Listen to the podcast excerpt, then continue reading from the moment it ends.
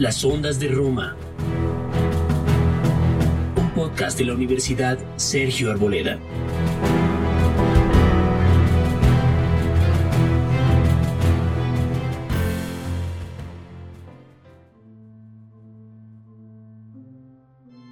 Nuevamente los saludo y les doy la bienvenida a las ondas de Roma y en particular al tercer capítulo de esta tercera temporada. Como ya lo saben, el propósito de esta temporada es conocer los sucesos de la guerra social en la antigua Roma, un feroz conflicto bélico que, como su nombre lo indica, ocurrió entre socios, entre aliados, una confrontación incubada en la reclamación de más derechos civiles y políticos por parte de las ciudades aliadas italianas de Roma, una guerra que despedazó la península itálica durante los primeros años de la segunda década del siglo I antes de Cristo. Y poco a poco hemos venido introduciendo los diferentes protagonistas y los hechos que hubieron de desatar semejante guerra. De hecho, en el capítulo anterior introdujimos a Marco Livio Druso, sobreviviente de la batalla de Araucio, uno de los más talentosos oradores de una nueva generación de políticos de ese entonces en Roma y vástago de la facción optimate o conservadora del Senado, o por lo menos así lo creían dichos senadores.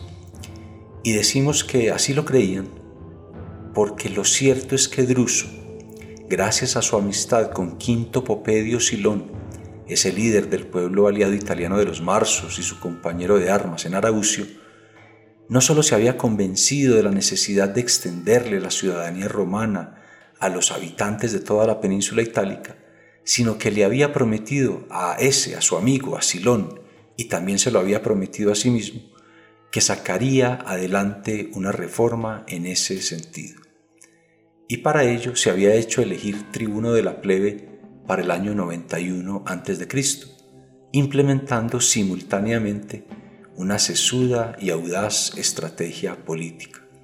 En efecto, y como lo comenzamos a ver en el capítulo anterior, Druso impulsó varios proyectos legislativos de interés para las diferentes facciones del poder en Roma, seduciéndolos de esta manera hacia su causa y hacia sus formas, abriendo así la viabilidad y legitimidad política futura para su verdadera intención, la de otorgarle la ciudadanía romana a toda Italia, intención que, por lo demás, y como lo mencionamos en el capítulo anterior, Druso todavía mantenía tácticamente en secreto.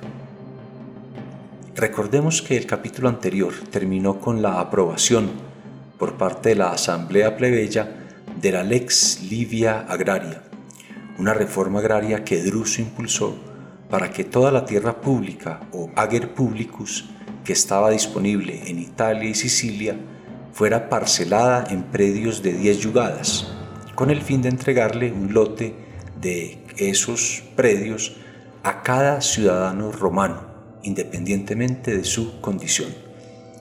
Ahora bien, en contraste con la oposición que esperaba pero que no encontró en el Senado, resulta que en la Asamblea Plebeya Druso sí encontró resistencia a su reforma agraria.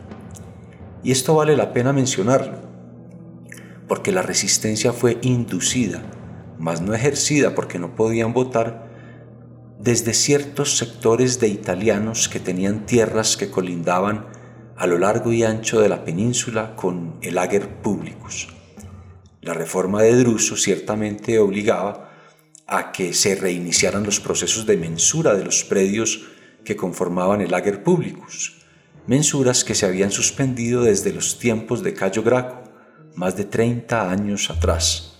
Y por supuesto, el reinicio de las mensuras del Ager Publicus iba a clarificar límites, afectando a todos esos italianos que habían ido moviendo subrepticiamente los mojones a lo largo del tiempo para apropiarse de parte de esas tierras públicas de Roma. Las zonas que más se iban a afectar por las mensuras eran Etruria y Umbría. De dientes para afuera, lo que argumentaban los italianos y especialmente los etruscos y los umbros era que convertir las tierras del Ager Publicus en pequeñas parcelas de 10 yugadas iba a generar un influjo enorme de minifundistas, lo cual iba a afectar severamente la productividad y la economía de sus regiones. Adicionalmente, decían, los pueblos en sus regiones no estaban preparados en materia de servicios y comercio para un aumento en la masa poblacional como el que habría de esperarse. Agregaban los italianos, como argumento, el nocivo efecto que se iba a generar cuando los latifundistas, al verse despojados de sus grandes extensiones de tierra arrendada al lager publicus, liberaran sus cuadrillas de esclavos, con lo cual miles de libertos terminarían vagando y merodeando por las regiones italianas, pero dedicados más bien al robo y al delito. En cualquier caso, como ya lo dijimos, los argumentos de Druso terminaron prevaleciendo y su proyecto de reforma agraria fue aprobada finalmente por la Asamblea Plebeya, convirtiéndose así en la Lex Livia Agraria y dándole un nuevo triunfo político a Druso. Esta ley, desde luego, se sumaba al sentimiento en contra de Roma que ya permeaba la península itálica. Pero noten algo sumamente irónico. Esta vez la ofensa provenía del propio Druso, el romano que más quería lograr precisamente la ciudadanía para todos los habitantes de la península. De hecho, y como consecuencia de la promulgación de la Lex Livia Agraria, los terratenientes de Etruria y Umbría organizaron una marcha hacia Roma para protestar por la reforma. Al mismo tiempo, un grupo de radicales de la región del Samnio convencidos de que lograr la ciudadanía romana era ya un imposible, decidieron planear el asesinato de los dos cónsules romanos, Sexto Julio César y Lucio Marcio Filipo, ello durante el festival de Júpiter Latiaris en el Mons Albanus, es decir, en el sagrado monte Cabo de las colinas de Albán, en donde había un santuario a dicha deidad. A su vez, y gracias precisamente a una advertencia de Druso, probablemente tras obtener información de inteligencia proveniente de sus amigos marsos, el atentado contra los cónsules fue desarticulado en las afueras de la localidad de Bovilae, al sur de Roma. Ese es el actual municipio de Marino, en la región del Lacio. Y aunque la marcha o delegación de umbros y etruscos fue despachada de regreso a sus regiones sin mayor notoriedad, todos estos hechos incrementaron los rumores sobre las intenciones de guerra por parte de los italianos. Por supuesto, también se empezaron a generar preguntas incómodas en torno a Druso por la información que había obtenido sobre el atentado, es decir, con quiénes se relacionaba Druso como para haber tenido acceso a semejante pieza de inteligencia. Así las cosas, Filipo el cónsul propuso en mayo una comisión de dos pretores con la misión de investigar, uno en el norte y otro en el sur, la veracidad de los rumores de guerra. Los pretores Quinto Servilio y Servio Sulpicio Galba fueron entonces despachados a las regiones norte y sur de Italia, respectivamente. Esto ciertamente indignó aún más a los italianos, hasta el punto que algunos de sus líderes militares y políticos vieron este gesto como un genuino acto de guerra por parte de Roma. Mientras tanto, Druso, a pesar de las dudas que había suscitado con el incidente del atentado, decidió avanzar en su agenda de reformas como estrategia para ir allanando el camino hacia su propósito final, el de la ciudadanía romana para los italianos. Druso sabía que con sus leyes le había dado beneficios a todos los grupos de interés en Roma. Solo faltaba el capitesensi o la sexta clase, es decir, los más pobres de los pobres. Aunque teóricamente, la verdad es que los integrantes de la sexta clase deberían en algún momento recibir sus diez yugadas de tierra gracias a la lex Livia Agraria, lo cierto es que el orden de entrega comenzaba por los integrantes del Senado, luego la primera clase y así sucesivamente, hasta llegar al capitescencio sexta clase. Por lo tanto, era muy poco probable que esa masa de ciudadanos desposeídos alcanzara a recibir un lote en el corto plazo. Druso, consciente de esto, ideó entonces un proyecto de lex frumentaria para garantizarle grano barato a la plebe urbana, lo cual beneficiaba primordialmente a esa sexta clase, a los más pobres de los pobres. Con ello, Druso le habría dado algún beneficio ya a todo el mundo, despejando el camino para su objetivo final, es decir, para su propuesta de extensión de la ciudadanía romana a todos los italianos. Pues bien, Druso, fiel a su promesa de nunca saltarse el conducto regular que dictaba la Mos Maiorum, presentó su proyecto de ley ante el Senado entre mayo y junio de ese año 91 a.C. Cuando el cónsul Filipo le preguntó a Druso cómo era que pensaba financiar el programa, este respondió con cierta genialidad, aunque también irresponsabilidad, en materia macroeconómica, es decir, propuso devaluar la moneda. En particular, Druso planteó y propuso que uno de cada ocho denarios acuñados fuese mezclado con un toque de plomo para darle el mismo peso de una moneda de plata y que éste luego fuera bañado en plata. Los funcionarios del Tesoro respaldaron el proyecto del, ex frumentaria de Druso, pues su fuente de fondeo, es decir, la devaluación de la moneda, iba a representar más ingresos, por lo menos más ingresos nominales para el erario. Y de este modo, Druso logró sacar adelante el decreto o mandato senatorial para que su proyecto de ley de lex frumentaria fuera a la asamblea plebeya. Allí, en el concilio plebeyo, fue efectivamente aprobado este proyecto de ley de Druso, esto a finales de junio de ese año 91 a.C., y a pesar de la oposición de algunos integrantes de la orden ecuestre. Ahora el grano sería vendido al público a un precio de solo 5 sestercios por modium. El modium era la medida del grano en Roma. Un modium equivalía aproximadamente a 13 libras o 6 kilogramos. Pues bien, los cuestores asignados al tesoro comenzaron a planear la primera devaluación de la moneda, con los virimonetales, unos magistrados, supervisando la acuñación de la misma. Algunos sectores conservadores en Roma, incluyendo varios personajes de la orden ecuestre, comenzaron ya a sospechar de Druso. No les agradaba la forma en que Druso estaba conduciendo su cargo como tribuno de la plebe. Sin embargo, Druso había probado que no era un saturnino, y ello le tendía cierto manto de protección entre la población y con los demás sectores senatoriales.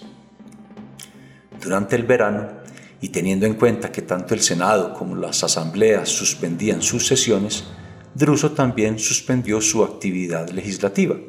Ahora bien, durante ese verano las ciudades aliadas italianas ya se estaban preparando para la guerra. En efecto, para ese momento el resentimiento italiano contra Roma era tal que las legiones italianas ya estaban acuarteladas y en entrenamiento. Llevaban a cabo maniobras, aunque todavía en lugares apartados y remotos de Roma o de cualquier asentamiento latino. Es decir, todavía en secreto. Druso probablemente sí estaba al tanto de todo esto, debido a la comunicación que mantenía con su amigo Silón. Por lo tanto, Druso sabía que ya en ese momento era urgente que destapara sus intenciones, por lo cual se decidió a hacerlo una vez el Senado reiniciara labores en las calendas de septiembre, es decir, el primero del mes de septiembre. Druso sabía que sería muy difícil, casi imposible, llevar a feliz puerto su reforma de ciudadanía para todos los italianos. Pero también sabía que, en vista de todas las reformas que había logrado sacar adelante, el pueblo y el Senado de Roma, a pesar del celo que sentían por su estatus ciudadano, se dejarían guiar por él, por Druso, por el mismo tribuno de la plebe que había logrado sacar adelante reformas beneficiando a todos los grupos de interés. Una reforma a las Cortes, restaurándole al Senado poderes que se daban por perdidos, una reforma al tamaño del Senado, abriéndole la puerta a los integrantes de la orden ecuestre que aspiraban a engrosar la orden senatorial, una reforma agraria beneficiando al pobre, al desplazado, al jornalero del campo, al veterano de guerra que al regresar de su servicio en las legiones se había visto obligado a vender su parcela, una lex frumentaria en beneficio de la sexta clase y de la plebe urbana, cuya fuente de financiación incluso le encantaba a los encargados del tesoro. Además, con el solo anuncio en el Senado de una reforma para concederle la ciudadanía romana, Druso sabía que lograría aplacar las intenciones bélicas de los italianos. Y por supuesto, si efectivamente la sacaba adelante en la asamblea, no solo habría logrado su objetivo primigenio, sino que, según la promesa de Silón, obtendría de paso el juramento de fidelidad de un cuarto de la población que en ese entonces integraba el mundo romano, es decir, un inimaginable volumen de clientela política para cualquier futura aspiración. Así pues, en las calendas de septiembre, el primero de septiembre recordémoslo, y durante esa primera sesión del Senado después del verano, Druso pidió la palabra y destapó sus intenciones. Imaginemos por un momento su discurso, tal como lo plasmó Colin McCullough en su libro La corona gramínea. Abro comillas. Mi intención es presentar ante el concilio plebeyo un proyecto de ley otorgando plena ciudadanía romana a cada hombre, desde el río Arno hasta Regio, desde el Rubicón hasta Pulio, ah, desde el mar Toscano hasta el mar Adriático. Es tiempo ya de que nos deshagamos de ese mal tenebroso, que un hombre en Italia sea considerado superior y mejor que otro hombre, que nosotros, los de Roma, nos creamos exclusivos, Padres conscriptos, Roma es Italia e Italia es Roma. De una vez por todas permitámonos admitir ese innegable hecho y pongamos a cada hombre en el mismo nivel. Cierro comillas. Visualicen, queridos oyentes, por un momento la reacción en las gradas de la curia. Gritos, insultos, reclamos, estrujones, en fin, un caos feroz al interior del Senado incluso con peligro de terminar en una confrontación violenta. La oposición más fuerte provino del cónsul Lucio Marcio Filipo y de Quinto Servilio Sepión, quien era uno de los pretores de ese año 91 a.C. Sepión era hijo del mismo Quinto Servilio Sepión que perdió, o según los rumores de la época, hurtó el oro de Tolosa, el mismo responsable de la derrota de las legiones romanas en la batalla de Arausio, hechos estos que ya narramos en la segunda temporada. Dicho esto, démonos licencia para entrar un poco en la chismografía de la época y ya verán por qué es importante. Resulta que Sepión había sido muy amigo y además cuñado por partida doble de Druso. En efecto, Sepión se había casado con Livia Drusa, hermana de Druso. Este, a su vez, estaba casado con Servilia Sepión, hermana de Sepión, es decir, cuñados por partida doble. Del matrimonio de Sepión y Livia Drusa, la hermana de, nuestra de nuestro protagonista, nacieron tres hijos. Servilia la mayor, la futura amante de Julio César y madre de Marco Junio Bruto, uno de sus asesinos, pero también otra niña llamada Servilia la menor y un niño llamado Quinto Servilio Sepión. Pues bien, Livia Drusa se terminó divorciando en malos términos de Sepión. Algunas fuentes indican que la causa de ello fue una infidelidad suya con Marco Porcio Catón. De hecho, tras el divorcio en cuestión, estos dos, es decir, Livia Drusa y Catón, se terminaron casando, y fruto de esa unión nacieron otros dos hijos, Porcia y Marco Porcio Catón el joven, quien más adelante se convertiría en el feroz oponente político de Julio César. Mejor dicho, de todo ese enredo amoroso y familiar surgieron personajes que más adelante serían determinantes en la vida del gran Julio César, quien para ese entonces solo tenía nueve años, pero a quien ya se le identificaba como el sobrino prodigioso de Cayo Mario. Por su parte, Servilia Sepión, la esposa de Druso, nuestro protagonista, ya había muerto en el año 96 a.C. sin dejarle hijos. La hermana de Druso, Livia Drusa, había perecido a su vez en el año 93 a.C., mientras que su segundo esposo, Marco Porcio Catón, moriría luego en el año 92 a.C. De tal manera que de todo ese entramado familiar original, ya para el año 91 a.C. solo nos queda Druso, nuestro protagonista, a cargo de cinco niños o hijos de su hermana y de su, y de su propio hijo adoptivo, a quien llamó Marco Livio Druso Nerón Claudiano. Y por supuesto también quedaba Cepión, nada más y nada menos que en el cargo de pretor, por lo demás arrastrando enorme odio por su antiguo cuñado, lo cual explicaba su obstinada oposición a todo lo que éste proponía. Volviendo pues al año 91 a.C.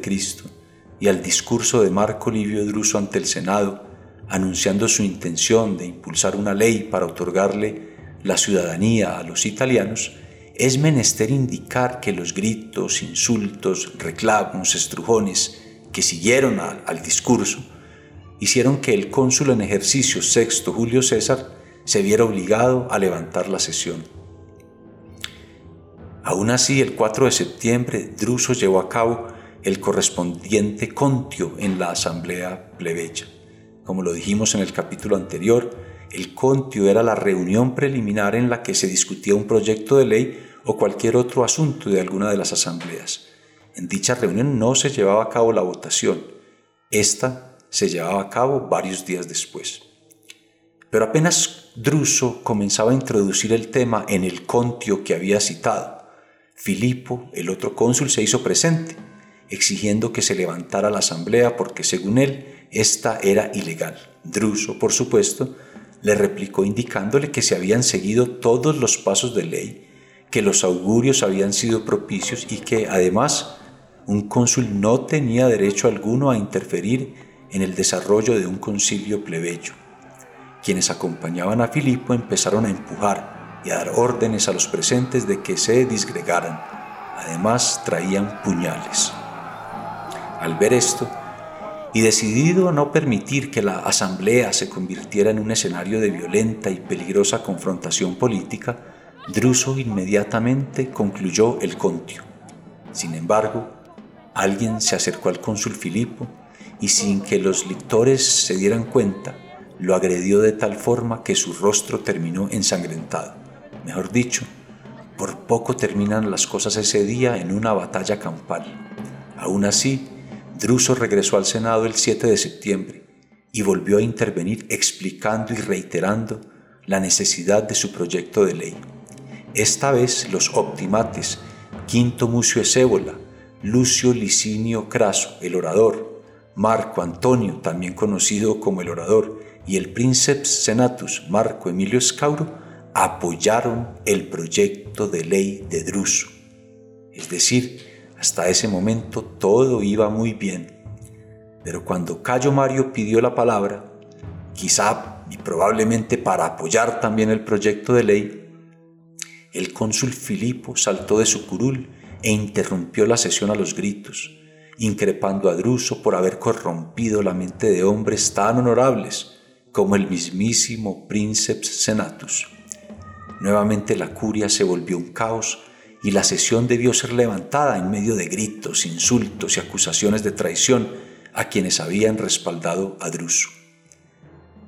Posteriormente, en las idus o 13 de septiembre, el Senado volvió a reunirse para continuar con las deliberaciones en torno a la reforma de Druso, esta vez bajo la severa advertencia del cónsul en ejercicio sexto Julio César, especialmente hacia Filipo, su cocónsul, su colega, así como a Cepión, de que haría lo que fuera necesario para preservar el orden y el respeto durante el debate. Pues bien, Filipo, como cónsul, pidió la palabra del primero, pues tenía derecho a ello, e, invocando su papel de augur, argumentó que todas las leyes de Druso eran nulas y sacrílegas, como quiera que habían desatado el desagrado de los dioses, tal como lo indicaban el cúmulo de eventos y auspicios desfavorables que se venían dando a lo largo y ancho de Italia. Acto seguido, Filipo propuso una recomendación a la asamblea tribal para que todo el paquete de reformas que Druso había sacado adelante hasta ese momento fueran declaradas nulas y perdieran vigencia debido al evidente desagrado de los dioses. Solicitó una división, es decir, una votación en la cual los senadores se ubicaban físicamente a uno u otro lado de la Cámara para manifestar su voto. Filipo en esa ocasión perdió abrumadoramente mientras gritaba sacrilegio a sus colegas senadores. Terminado el intento de Filipo de sabotear ya no solo la propuesta de reforma que le otorgaría ciudadanía a los italianos, sino además todo el paquete legislativo que Druso ya había sacado adelante, el debate sobre dicha propuesta de ciudadanía continuó. A continuación, Lucio Licinio Craso, el orador, pronunció un demoledor discurso sobre lo que significaba para Roma la magistratura del cónsul y la forma en que el cónsul Filipo la había deshonrado y pisoteado durante ese mes de septiembre. Cuando el orador terminó su intervención, el recinto del Senado estalló en aplauso. Imaginemos la cara y la reacción de Filipo, un cónsul de Roma, y por supuesto también la cara y la reacción de Cepión, el archienemigo de Druso, su antiguo cuñado. En cualquier caso, el otro cónsul sexto Julio César levantó la sesión y la volvió a convocar para una semana después. Sin embargo, a los pocos días y durante su sueño, Craso el orador murió algo que, como veremos, sería catastrófico para la agenda de Druso. En efecto, a la semana siguiente el Senado volvió a sesionar y el cónsul Lucio Marcio Filipo volvió a pedir la palabra. Enumeró uno por uno los portentos que, según él, revelaban el desagrado de, los dioses con las reformas de Druso, explicando la forma en que dichos augurios coincidían con los principales hitos en el proceso de aprobación de cada una de las leyes impulsadas por este, es decir, por Druso. Destacó además que el eminente y reconocido Lucio Licinio Craso, el orador, había muerto justo después de que él, es decir, Filipo, había sido reprendido duramente en el recinto del Senado por oponerse a las leyes de Druso. ¿Qué más señales de los dioses querían los honorables senadores? A continuación, Filipo pidió nuevamente la división del Senado y que se votara su propuesta de elevar una petición a la Asamblea Tribal para que las leyes de Druso fueran derogadas y declaradas nulas e inválidas. Y esta vez el Senado votó con Filipo. ¿Qué sucedió después? Lo veremos en el siguiente capítulo, pues ya hemos llegado al final de este tercer episodio. Mi nombre es Andrés Felipe Arias. Esto es Las Ondas de Roma. Y si me acompañan en el siguiente programa, continuaremos avanzando en esta apasionante historia, la misma que habrá de desencadenar la guerra social.